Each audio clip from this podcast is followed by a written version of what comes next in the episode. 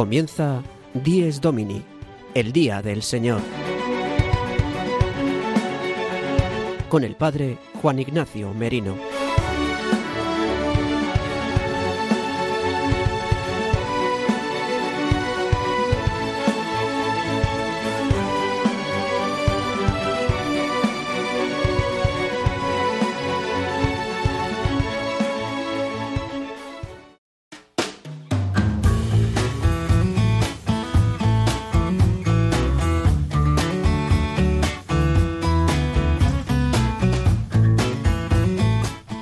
Buenos días, queridos amigos de Radio María.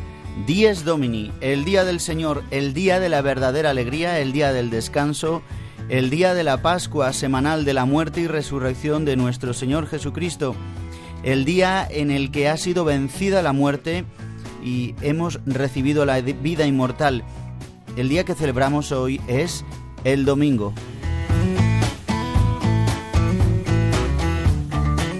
Hoy, domingo 24 de diciembre de 2023, celebramos el cuarto domingo de Adviento. Una cuarta semana de Adviento que durará solamente unas horas, pues ya en esta tarde, a partir de la primera misa de la vigilia o la misa de gallo de medianoche, comenzará el tiempo de Navidad y se acabará el Adviento celebraremos la venida inminente de Dios, el Hijo de Dios hecho carne en el seno de María. Y desde aquí, en Dies Domini, os invitamos a celebrar por una parte este Día del Señor en estas horas de domingo y a prepararnos para celebrar la Navidad. Y por eso simplemente recordaros que nuestro programa lo podéis escuchar de 8 a 9 de la mañana, una hora menos si nos escucháis desde Canarias, y que podéis comunicaros con nosotros a través del correo electrónico diesdomini@radiomaria.es, diesdomini@radiomaria.es. Y sin más, vamos a adelantar los temas y las secciones que tendremos hoy en el Dies Domini de 24 de diciembre de 2023.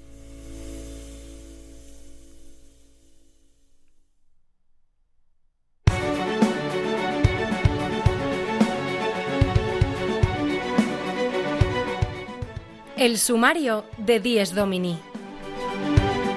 Pues el padre Julio Rodrigo comenzará nuestro programa con su sección, donde nos trae la anécdota edificante y en esta ocasión nos va a hablar de la preciosa tradición que evangeliza y que ayuda y que trae alegría de cantar villancicos, esta gran tradición que hacemos en el tiempo de Navidad. Por otra parte, el padre Jesús Colado nos va a hablar de la eh, situación tan concreta de este cuarto domingo respecto a la liturgia de este cuarto domingo de Adviento y también de la liturgia tan maravillosa que viviremos eh, esta noche y el día de mañana con el día de Navidad. Envueltos como siempre en la oración que haremos con la oración colecta de este cuarto domingo de Adviento y con un breve comentario de las lecturas de este día, también tendremos muy buena música. Y en la segunda parte de nuestro programa hablaremos con Fray Marcelo Caballero, un sacerdote fraile eh, franciscano capuchino que nos hablará desde las inmediaciones de Roma sobre los 800 años de Grezzo, es decir, la primera vez que San Francisco de Asís instituyó el poner un pesebre, el hacer un pesebre viviente. Y como siempre concluiremos nuestro programa con Juan José Rodríguez haciéndonos un recorrido por los santos y fiestas litúrgicas que celebraremos esta próxima semana de Navidad. Y sin más, eh, pasando ya los cuatro minutos y medio de las ocho de la mañana en este domingo 24 de diciembre, nos disponemos a escuchar al padre Julio Rodrigo que nos va a hablar de la preciosa tradición de los villancicos, que no comenzamos a cantarlos hasta esta noche, pero durante esta semana y el tiempo de Navidad nos hartaremos de cantarlos y de dar gloria a Dios. Le escuchamos.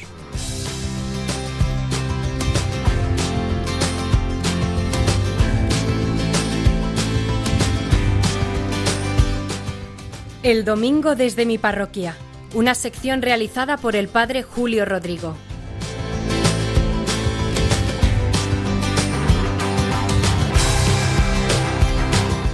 Muy buenos días y muy buen domingo a todos los oyentes de Radio María, a los que en esta mañana de este día de la Nochebuena están escuchando este programa del Día del Señor.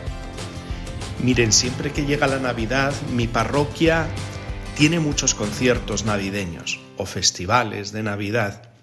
Algunos los organiza el ayuntamiento de aquí, de Boadía del Monte, y otros son grupos que se me ofrecen para venir a la parroquia. En esta ocasión han sido cinco, incluido un festival de villancicos que hemos hecho con los niños de la parroquia. Lo hicimos este pasado viernes. Mientras estaba esperando para que comenzase, me alegró ver pasar un pasacalles con canciones típicas de la Navidad. Son pasacalles que organiza también nuestro ayuntamiento de Bobadilla del Monte. Como la parroquia está en el centro histórico de esta población, pues por aquí suelen venir. Créanme que esto me encanta. Me encantan estas canciones de la Navidad que llamamos villancicos. Son sencillas, son populares, con esos estribillos que se van repitiendo una y otra vez. Pienso en tantas ocasiones que al cantarlos nos unimos al coro de los ángeles, que en la noche de la Navidad prorrumpieron también en un precioso canto de alabanza, de acción de gracias. Gloria a Dios en el cielo y en la tierra paz a los hombres de buena voluntad. De alguna forma seguimos prolongando este canto, que expresa la alegría por el nacimiento de Jesús. Estas canciones no pretenden otra cosa, nada más que contemplar la escena del nacimiento de Cristo. El Papa Francisco en alguna ocasión le he leído que dice que esta escena como que nos conmueve a todos, que nos atrae, precisamente por su sencillez. Es un auténtico descanso para el alma. Y así lo experimentamos, no solo cuando escuchamos estas canciones de la Navidad, sino también cuando contemplamos esos preciosos belenes que se realizan en este tiempo. Yo les invitaría hoy a que canten villancicos en este tiempo de la Navidad, que no se olviden. Allí donde estén, allí donde vayan, cántenlos, que a todo el mundo les encanta, da igual que sean más creyentes o menos creyentes. Veo que a todos les gusta y les llena el corazón de paz y alegría. Se lo digo por experiencia propia. Yo me gustan, ya lo estoy comentando, pero es que si voy a tomarme una copa con amigos o con feligreses o estoy en el bar en estos días de la Navidad, siempre animo a algunos a cantar villancicos. Jamás he encontrado ningún rechazo. Al revés, todo el mundo se pone a cantar. También lo hago en mi familia, en estos encuentros que tenemos, en estas comidas como la cena de hoy, la comida de mañana, del día de Navidad. Todos disfrutan, desde los niños a los mayores. Además es una preciosa forma de anunciar a Jesucristo. Con toda amabilidad se anuncia aquel que vino a este mundo a traernos la luz de Dios, a guiar nuestros pasos por los caminos de la paz. Les deseo una feliz Navidad a todos y disfruten de este bellísimo tiempo. Nada más, nos volvemos a escuchar la semana que viene. El domingo desde mi parroquia una sección realizada por el padre Julio Rodrigo.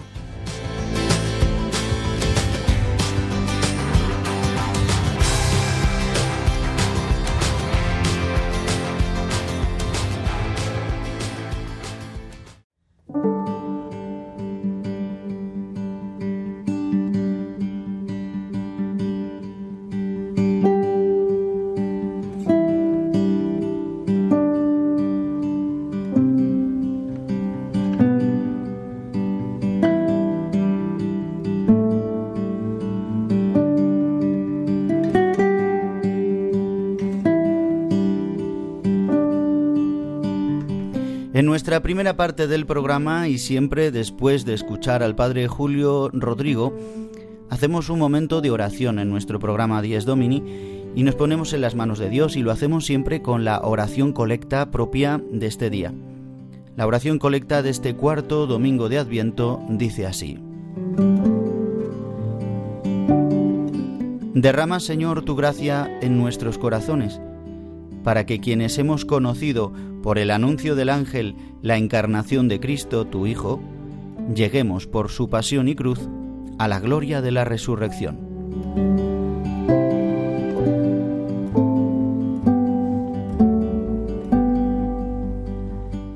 Esta oración, queridos amigos, nos suena. Es la oración que siempre decimos al final de la oración del ángelus.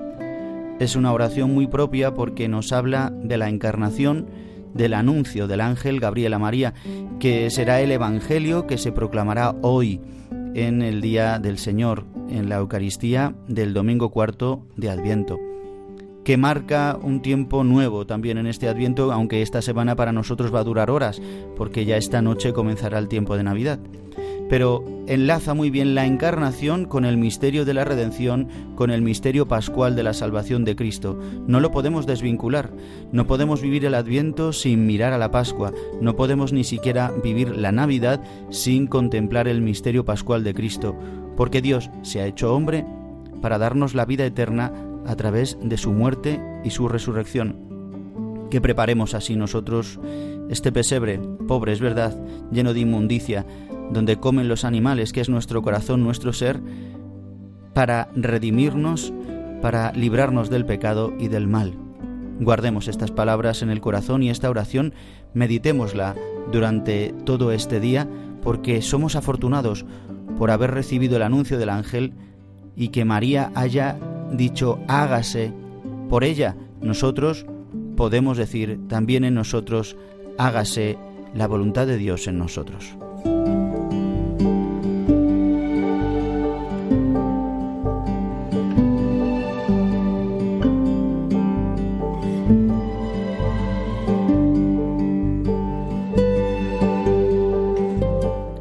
Continuamos en nuestro programa Dies Domini, el Día del Señor, aquí en Radio María, y ahora lo hacemos con el Padre Jesús Colado, que nos da unas pinceladas sobre este domingo tan especial, cuarto domingo, y sobre el día de Navidad, esta gran liturgia que celebraremos ya a partir de esta noche. Le escuchamos.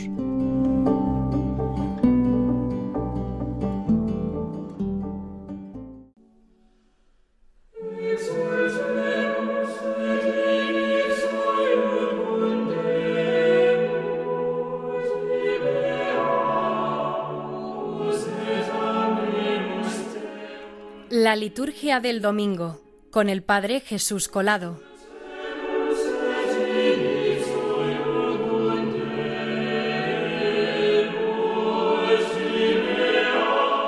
Muy buenos días a todos los oyentes de Días Domini. Hoy es 24 de diciembre y eso quiere decir que hoy es noche... No, aún no. Todavía es cuarto domingo de Adviento. Hasta que no empecemos al atardecer con el día siguiente, que es el día litúrgico siguiente, que es el lunes 25 de diciembre, aún seguimos en el cuarto domingo de Adviento. Y eso es así porque este año coincide que la Navidad, el día 25 de diciembre, cae el lunes. Y es por eso que hoy pues tenemos unas, eh, sobre todo los que participemos en Eucaristía esta noche, esta es ella así, de la de Nochebuena, en la de la, misa del gallo, por ejemplo, podemos ver cómo hoy tenemos dos, eh, dos fiestas diferentes, uno que es el domingo del cuarto de Adviento y otro que es ya el día de Navidad. Esto es así porque, mm, siguiendo la tradición eh, del pueblo de Israel, los días litúrgicos para nosotros no inician a las doce de la noche o al salir el sol, sino al esconderse el sol. Cuando se esconde el sol, es decir, cuando ya cae el sol, entonces empezamos con el siguiente día litúrgico especialmente cuando el siguiente día litúrgico es ni más ni menos que una solemnidad e incluso algunas fiestas. Es así que entonces hoy tenemos dos celebraciones que hacer, mejor dicho, entre hoy y mañana. Y vamos a hablar en este momento, no me voy a detener mucho en el cuarto domingo de Adviento, porque es simplemente pues, el cuarto domingo donde ya entramos muchísimo más en lo que es eh, la meditación de la encarnación de nuestro Señor, donde vemos que en Él se cumplen todas las promesas, y vamos a centrarnos más bien en qué sucede el día de Navidad. Ciertamente, el día de Navidad es nuestro Señor el que recordamos, mejor dicho, el nacimiento de nuestro Señor en la carne. Pero lo recordamos de una manera un poco particular, porque cada misa de este día de Navidad tendrá unas lecturas diferentes, a diferencia, por ejemplo, de cuando celebramos la misa vespertina de cualquier domingo, que luego podemos ir a la misa mayor, digamos, la misa de la mañana, incluso el mismo domingo, y si vamos por la tarde, pues las lecturas son exactamente las mismas. Son unas mismas lecturas para todo el día litúrgico. Sin embargo, en Navidad no es así. En Navidad tenemos la misa vespertina, tenemos la misa de medianoche, la que llamamos comúnmente del gallo, tenemos luego la misa de por la mañana y luego la misa del día. Y en todas ellas tenemos diferentes lecturas. Todas, por supuesto, que están eh, orbitando alrededor del misterio del nacimiento del Señor. Esto es así porque viene de una antigua tradición que era la antigua tradición del Papa, es decir, que el Papa en este día iba a diferentes iglesias de Roma a diferentes horas del día a celebrar esta maravillosa fiesta, este recuerdo, esta solemnidad de la encarnación de nuestro Señor. Uno podría pensar incluso que es una manera de decir eh, el Papa en, Roma, digamos, iba a cada sitio, a todos los sitios posibles, a distintas iglesias, para dar esta buena noticia, digamos, para celebrar con esa, con esa parte, con esa porción del pueblo de Roma, a celebrar el nacimiento del Señor, a celebrar que este nuestro Dios, que era invisible, se ha hecho visible. Y precisamente aquí tocamos el otro gran punto que eh, caracteriza este día, y es la visibilidad de la luz. Y es que este día es un día muy luminoso, el día de Navidad, el día que celebramos, que celebraremos mañana a partir ya de esta noche. Este día es un día tan lleno de luz que precisamente todo gira alrededor de esta manifestación que en la oscuridad aparece como una pequeña luz muy humilde, muy pequeña, pero que es capaz de iluminar toda la estancia y es capaz de llegar a los rincones más escondidos. No podemos, eh, digamos, limitar la acción de la luz, porque en cuanto aparezca una pequeña llama en una habitación oscura, enseguida esa habitación se llena de esta luz. De este mismo modo podemos decir que todas estas diferentes misas, con sus diferentes lecturas, más que para, eh, digamos, no aburrir entonces al Papa que tuviera que estar en distintos, distintos sitios, es más bien para que se vaya viendo cómo esta luz va iluminando de diferentes maneras las oscuridades de nuestra humanidad, las oscuridades de nuestra situación actual. Y es por eso que podemos ver cómo en este día tan luminoso, toda esta luz, esta luz va, digamos, conjugándose, va haciéndose ver de una manera diferente para todos y cada uno de nosotros. Pues espero de verdad que todos ustedes tengan un muy buen domingo y sobre todo una muy, muy, muy feliz Navidad. La liturgia del domingo con el Padre Jesús Colado.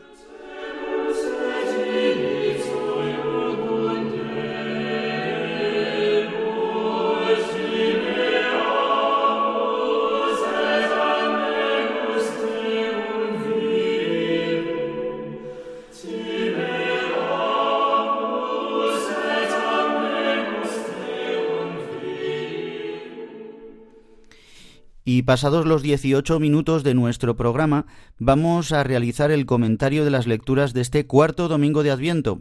Este domingo va a ser muy breve, esta cuarta semana de Adviento va a durar solo horas, como iba repitiéndoos durante el programa, para dar comienzo a esta liturgia maravillosa de la que nos hablaba el Padre Jesús Colado, que es la liturgia de Navidad que comenzará o bien por la tarde o bien por la noche. Lo propio es celebrar la misa conocida como misa de gallo, la misa que se realiza durante la noche. Este encuentro donde experimentamos que el esposo Jesucristo, el Hijo de Dios hecho carne, em, se desposa con su iglesia ya en este misterio tan grande que es la Navidad en el pesebre de Belén. Pero hoy todavía Estamos en el Adviento, en esta preparación, y hoy el domingo nos invita a prepararnos de una manera inminente, con unas lecturas muy propias. La, primera lectura es tomada del segundo libro de Samuel, donde Natán el profeta le dice al rey David, una vez, que así nos lo explica el texto, una vez que ha derrotado a todos sus enemigos, le dice que puede realizar el deseo que llevaba en su corazón, que es darle una morada digna al, al arca de la alianza este arca de la alianza que contenía lo santo de los santos, es decir, eh, un poquito de maná, el callado de Moisés y las tablas de la ley. Ahí eh, se reconocía la presencia de Dios. Eh, por lo tanto, le deja a David poderle dar esta morada. y se realiza esta profecía, esta visión profética de que habrá uno que mantendrá el reino para siempre y este reino no tendrá fin y, y que tendrá una morada digna, una morada para siempre como nos dirá más adelante el Apocalipsis, he aquí la morada de Dios entre los hombres. Esta morada será María, que nos será eh, en vista de María también la Iglesia, en María donde en su seno habitó el Hijo de Dios hecho carne, se realiza en nosotros también en la Iglesia que Jesucristo habita en ella.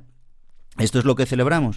Y esto tiene mucho que ver con el Evangelio, que es la Anunciación la encarnación, cuando el ángel, el arcángel Gabriel, realiza la misión a la que ha sido encomendada, que es anunciar a María, evangelizar a María, traerle la buena noticia como un evangelizador, como un enviado de Dios, para que acoja esta buena noticia y en ella se dé esta fecundación por el Espíritu Santo.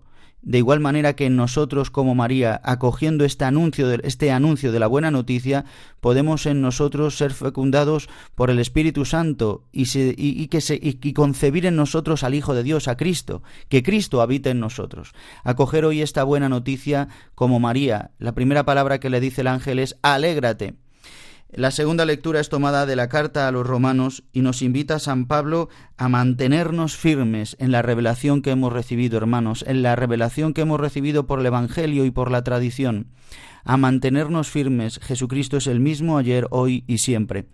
Pues eh, en este breve comentario yo solamente os invito a que ahora, escuchando esta canción, nos inundemos de la alegría del anuncio de la buena noticia, del anuncio de que Jesucristo eh, ha nacido de María de que em, gracias a que María ha dicho hágase, es verdad que tantas veces decimos sí, y en esta canción escucharemos que le decimos dijiste sí, pero María ni siquiera dijo un sí humano, dijo hágase, que se hiciera la palabra de Dios, que se hiciera la obra del Padre en ella, que se haga. Estas palabras que dice el Génesis, hágase, que dijo Dios, la Santísima Trinidad cuando creó el mundo, hágase la luz, pues es la misma palabra que dijo María, hágase en mí, según tu palabra, pues contagiémonos de esta alegría de acoger lo que es imposible, que de una virgen nazca el mismo Hijo de Dios hecho carne que nos ha traído la redención, la salvación del mundo. Dijiste sí y la tierra estalló de alegría. Dijiste sí y en tu vientre la tía divina la salvación. Hágase en mí de corazón Señor,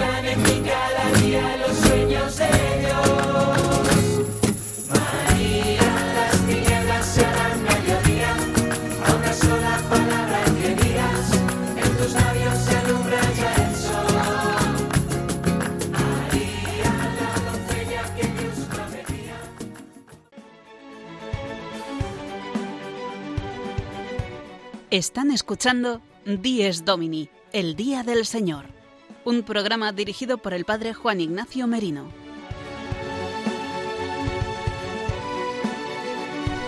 Y antes de continuar con nuestro programa Dies Domini, vamos a escuchar estas palabras que nos animan a colaborar con nuestra radio, la radio de la Virgen, no solo con nuestra oración, sino con nuestra ayuda económica. Escuchamos.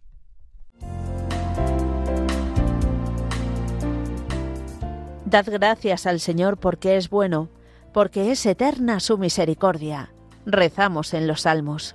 Sí, Dios Padre es tan bueno y misericordioso que nos ha enviado a su Hijo hecho hombre para mostrarnos el camino de la felicidad que alcanza su plenitud en el cielo, compartiendo con nosotros una vida humana con sus momentos gozosos, luminosos y dolorosos, hasta su gloriosa victoria en la resurrección.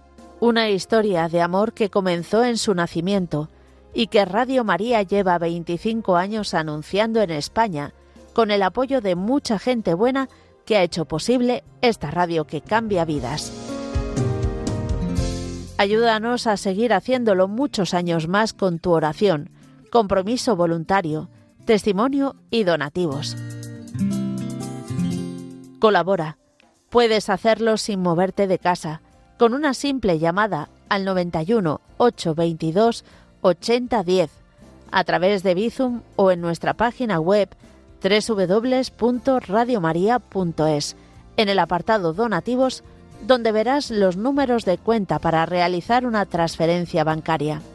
También puedes hacerlo con tarjeta o PayPal.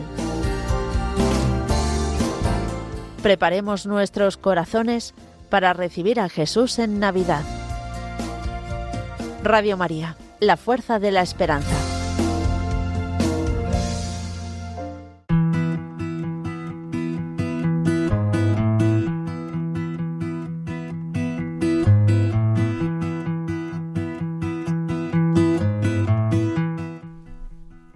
Pues queridos amigos de Radio María, como os contaba hace unos momentos, eh, tenemos al teléfono eh, a Fray Marcelo Caballero, que nos habla desde muy cerquita de Roma.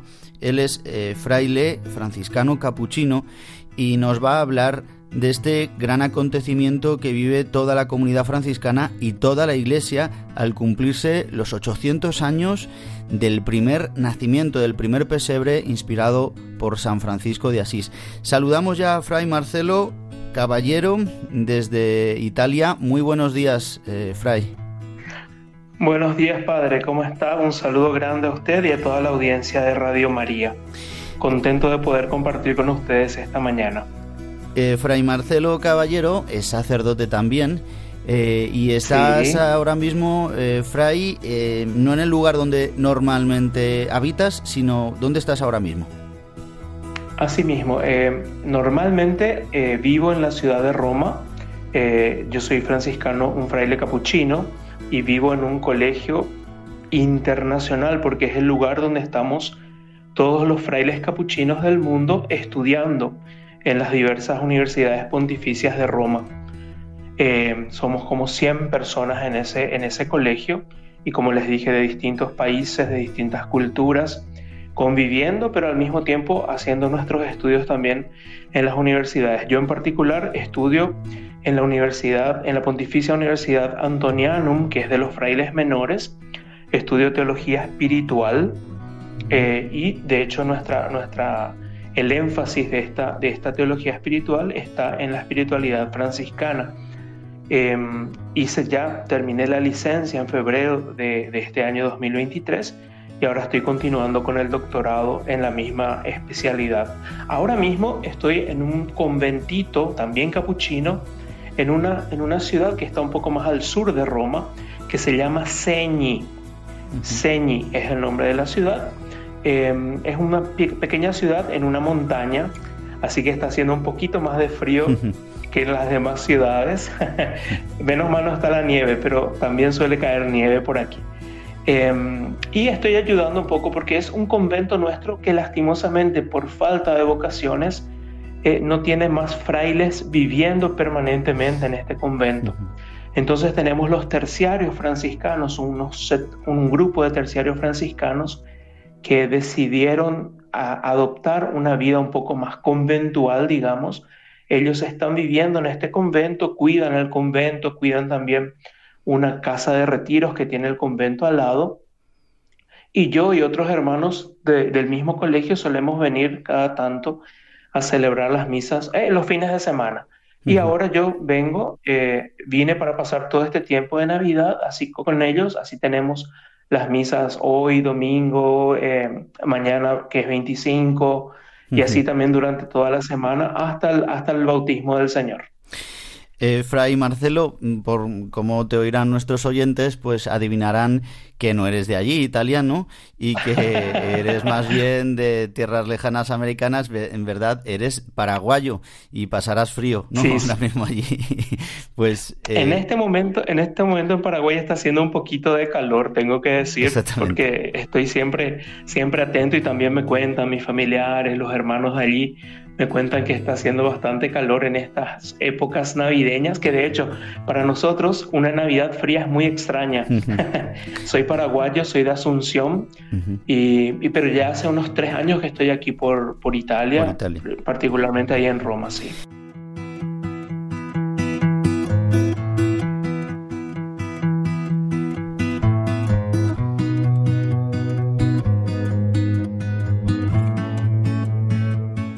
Muy bien, pues Fray Marcelo, yo quiero preguntarte sobre todo que nos cuentes eh, este año la Iglesia está exultante y la comunidad franciscana e internacional por todo el mundo pues también. Y es porque estamos celebrando los 800 años que en Greccio, en este pueblecito italiano, eh, por inspiración de San Francisco de Asís, eh, se, se instaló el primer pesebre el viviente. Cuéntanos, ¿qué significa esto? Eh, cuéntanos, ¿qué es esto del pesebre que hizo en el año 1223 la comunidad franciscana Eh, con Fran- San Francisco? Es, es así mismo. Eh, en realidad la, la familia franciscana está celebrando desde este año 2020 eh, 2023 una serie de jubileos que van a concluir en el 2026 con el tránsito, de- con los 800 años del tránsito de San Francisco, de la muerte de Francisco de Asís. Eh, y este año en particular tuvimos ya un, un pri- un primer jubileo que fue por la regla bulada, por la regla de, la de los frailes franciscanos, que, la celebramos el 29 de noviembre, y ahora muy particularmente, y yo creo que de todos los jubileos, este es el que más toca un poco el corazón de toda la cristiandad y de toda la iglesia, así como estabas diciendo al principio, porque toca esta fiesta tan importante que es la Navidad. Francisco, eh, él sabía que, bueno, ya su regla estaba aprobada, él sabía que él mucho trabajo, digamos, dentro de la orden ya no tenía, los hermanos ya estaban creciendo, ya estaban asumiendo distintas responsabilidades. Entonces él como que empieza a dedicarse más a lo que también le llenaba bastante. A él le gustaba mucho la predicación, estar cerca de la gente, anunciar la palabra de Dios, invitar a la conversión pero también tenía un espíritu profundamente contemplativo. Y es por eso que en esta Navidad de, 1200 de, de 1223, él quiso contemplar con sus ojos, él dice esto, y, y Tomás de Celano, que es uno de sus primeros biógrafos, recoge esta frase, quiero contemplar con mis ojos la pobreza, la sencillez y la humildad del Hijo de Dios. Y entonces se le ocurre crear este ambiente que, digamos, podría semeja, ser semejante al Belén de, de, del año cero, ¿verdad? Al Belén de, del tiempo del nacimiento de, de Jesús. Uh -huh. Él pide que traigan un burro, que traigan un, un buey, pide que se ponga eh, el heno, eh, paja uh -huh. por, por, toda la, por, todo, por todo el ambiente.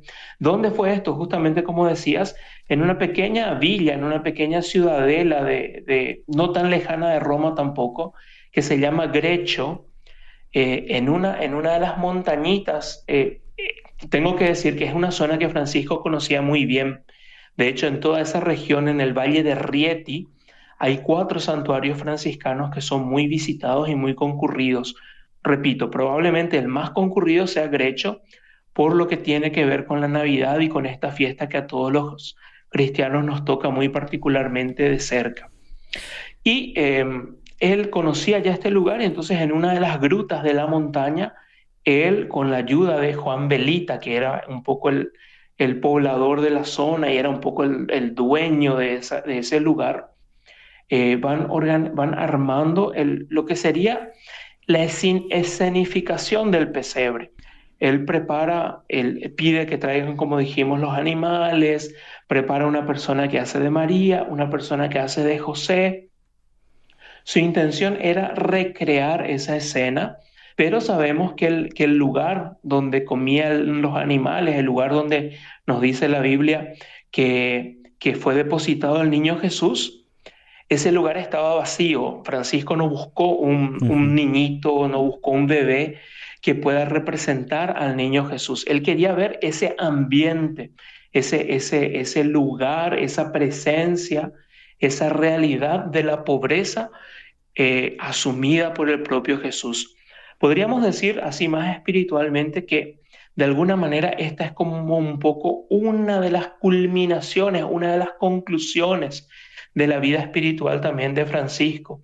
El que buscó servir al Señor, buscó servirlo primeramente como caballero, porque él quiso ir a las cruzadas y, quiso, y quiso ser una persona importante eh, como cruzado, pero sin embargo Dios le fue mostrando que el verdadero camino que él tenía que seguir era el camino de la pobreza, era el, el, camino de la sencillez, el camino de la fraternidad, de hacerse hermano de todos.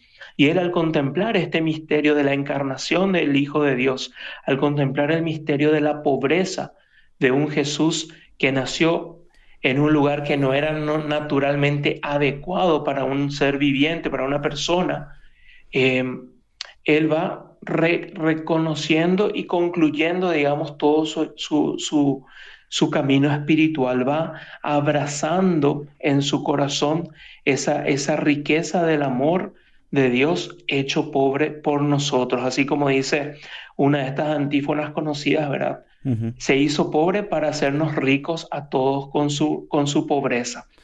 Fray Marcelo. Y esto es lo que Francisco.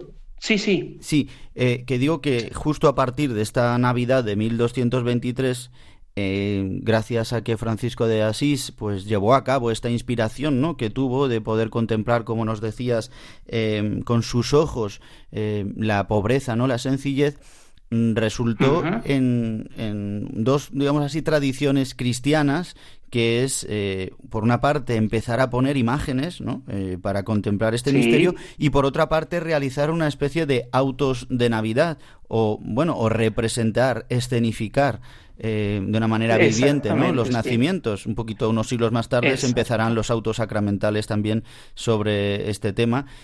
cuéntanos, estas tradiciones, ¿cómo, ¿cómo han llegado hasta aquí, más o menos? Bueno, esto, ¿verdad?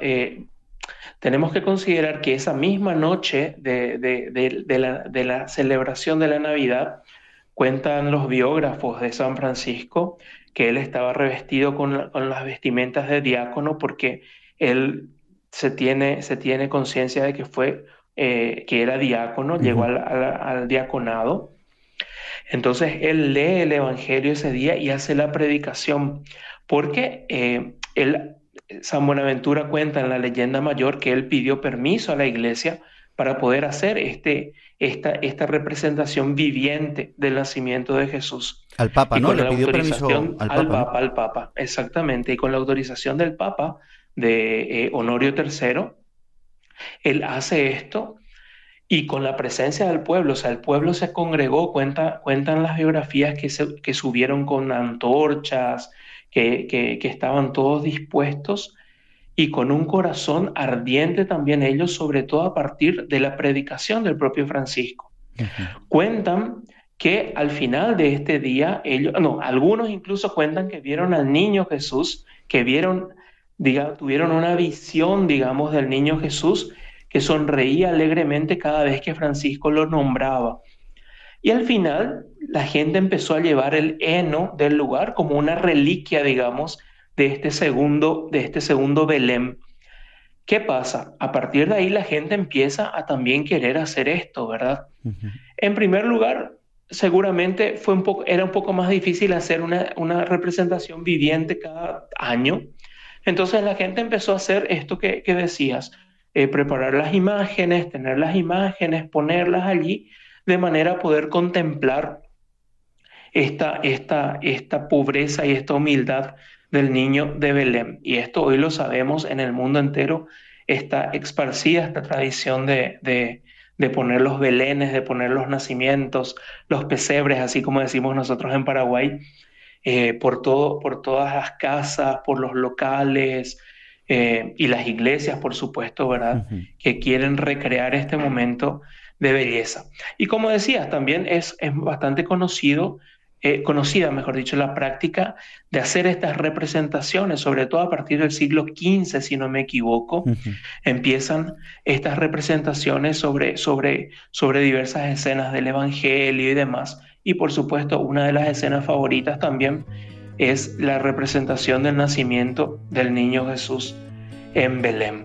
Así que por ahí un poco fue distribuyéndose, incluso hay testimonios de, franciscanos que hacían teatro a partir de, de, estas, de, estos, eh, de estos temas muy importantes de la, de la vida y de la espiritualidad cristiana.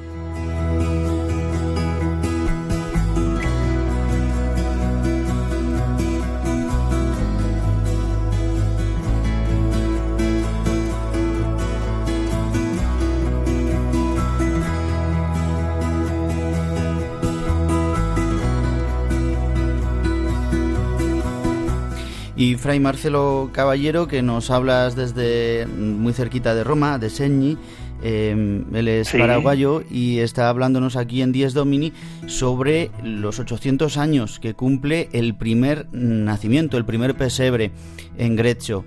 Y justamente una de las gracias más especialísimas que tenemos en estos días y en este tiempo es poder ganar la indulgencia plenaria visitando algún lugar franciscano. Cuéntanos cómo, en qué consiste esto y por qué esta gracia tan especial para todos. Asimismo, la penitenciaría apostólica concedió esta gracia para todas, eh, para todos los fieles cristianos de poder visitar una em, iglesia franciscana desde el 8 de diciembre, el día de la Inmaculada, y esto se prolonga hasta el 2 de febrero, el día de la presentación del Señor, em, visitar una iglesia franciscana y venerar el pesebre que allí esté expuesto. Por esto, desde el 8 de diciembre en todas las iglesias franciscanas y tendrá que quedar hasta el 2 de febrero, van a estar los nacimientos allí aguardando a los fieles para ganar la indulgencia plenaria, que sabemos que tiene las condiciones, ¿verdad? Eh, rezar en las intenciones del Papa, confesarse, comulgar y particularmente esta, esta indulgencia que pide que sea la visita a la iglesia franciscana donde esté, eh, donde esté y se pueda venerar el pesebre, el nacimiento de Jesús. Pues, Así que es una gracia muy linda que nos da la iglesia este año a todos, pero que se hace en las iglesias franciscanas. Invitamos a todos nuestros oyentes que puedan realizarlo, pues el acudir a algún lugar, algún templo, algún santuario, alguna iglesia, convento franciscano, para venerar el, eh, el, misterio de la Navidad.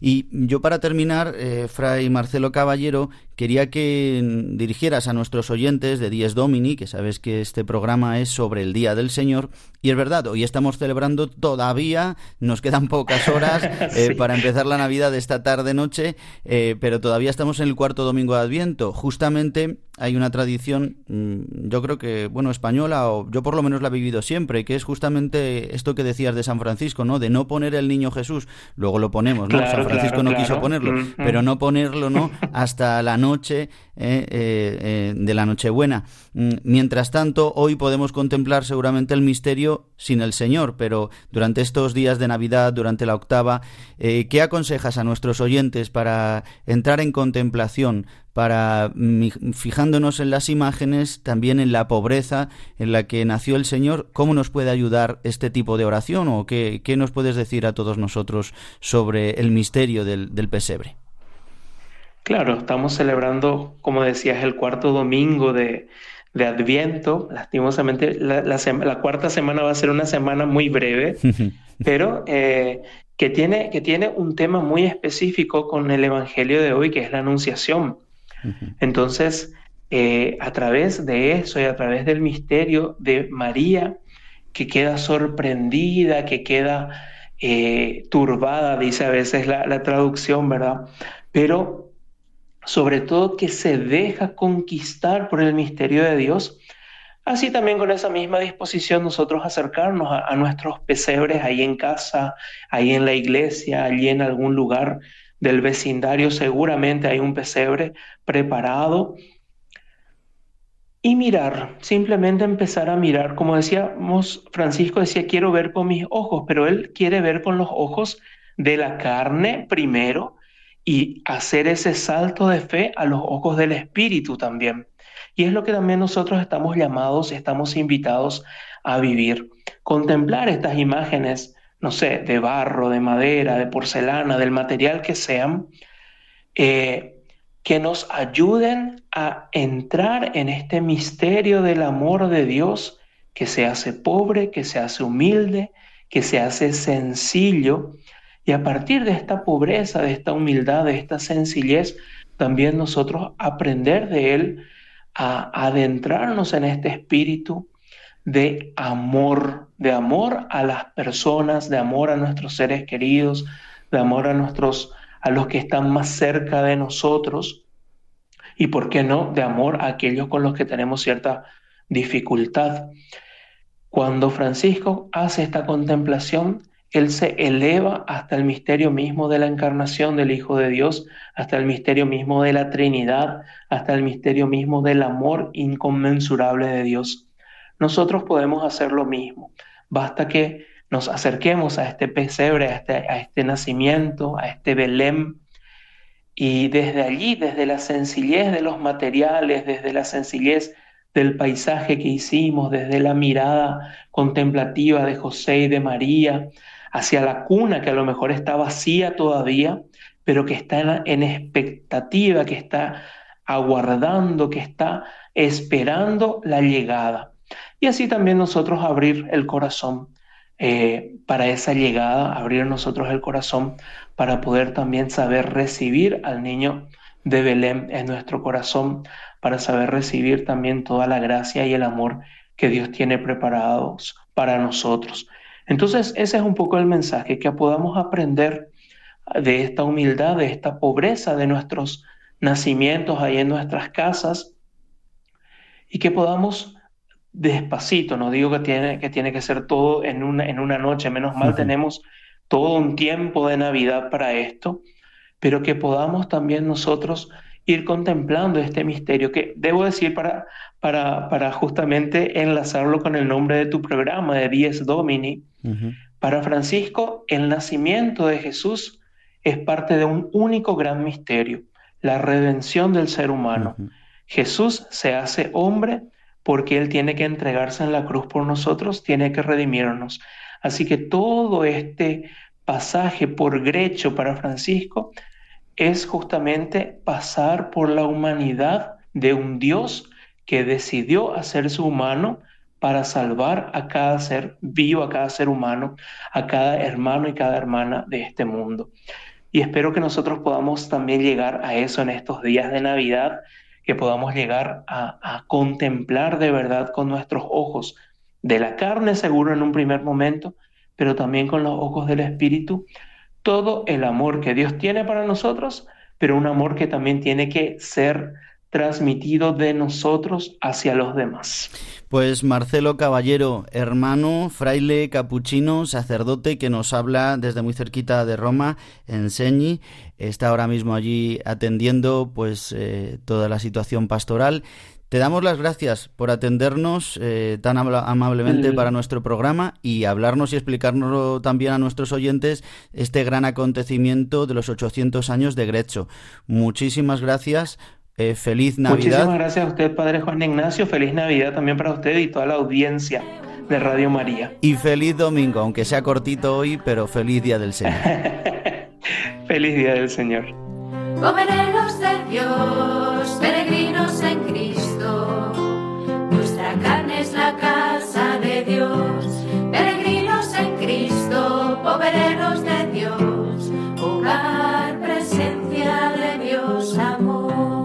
y concluimos nuestro programa con la sección de los santos de la semana con Juan José Rodríguez.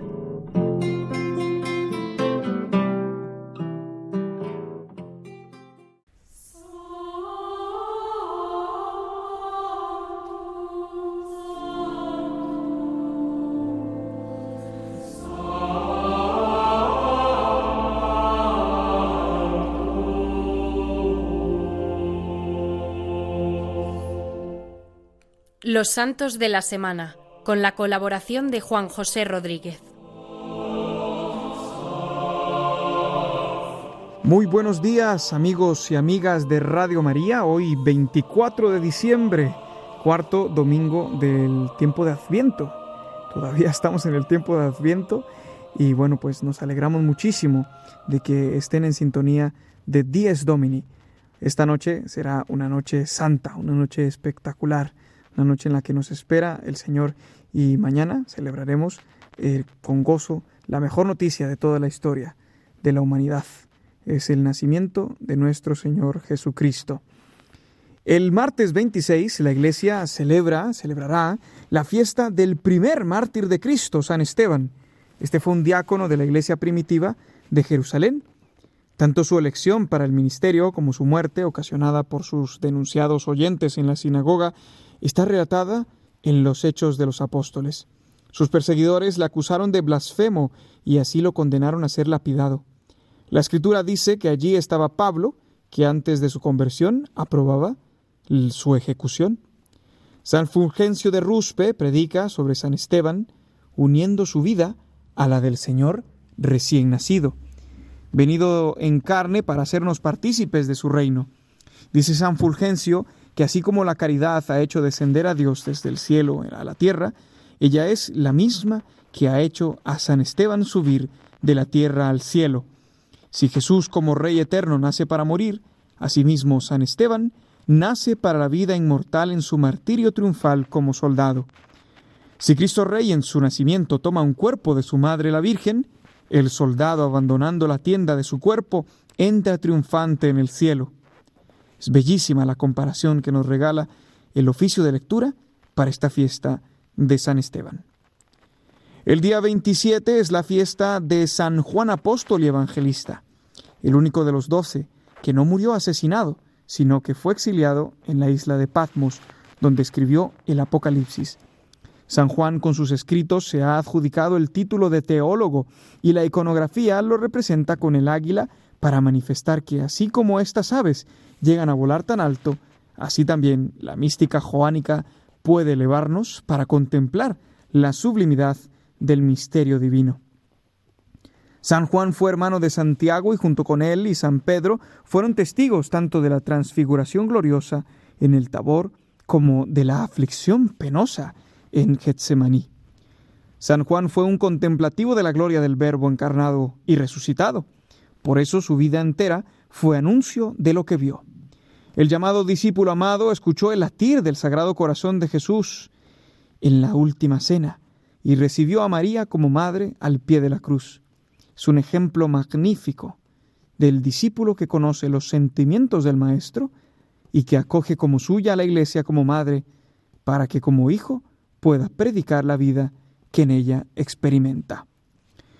Continuamos los santos de la semana relatando los santos que nos acompañan durante esta octava de la Navidad, que nos acompañarán en estos días de tanta sublimidad.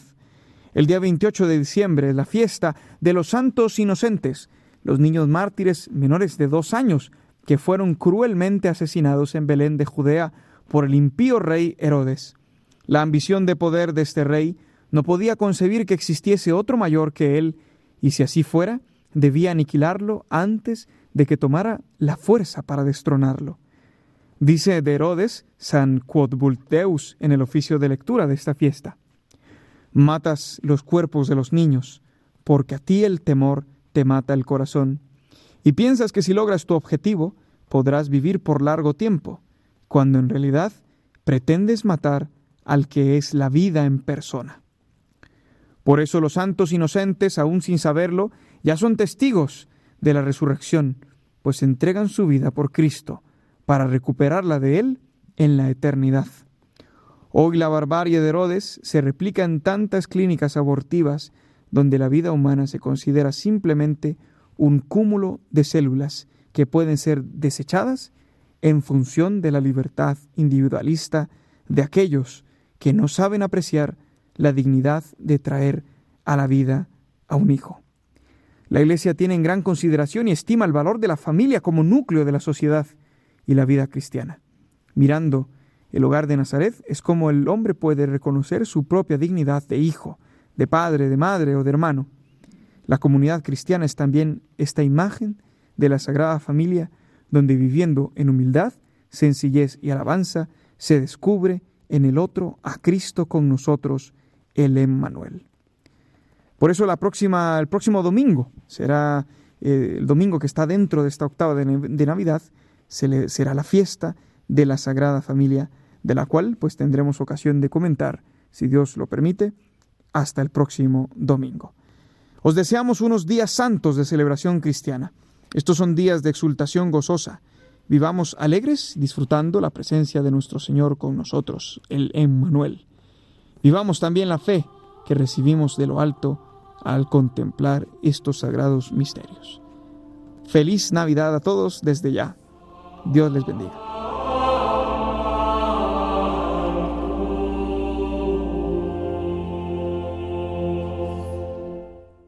Los Santos de la Semana, con la colaboración de Juan José Rodríguez. Y queridos amigos de Radio María, me despido de todos vosotros. El Padre Juan Ignacio Merino os desea un feliz domingo y una feliz Navidad. Nos vemos dentro de siete días. Recordad nuestro correo diesdomini@radiomaria.es y recordad que podéis volver a escuchar nuestro programa en Spotify, Apple Podcast y Google Podcast y a través de los podcasts en radiomaria.es. Hasta dentro de siete días. Feliz domingo y feliz Navidad.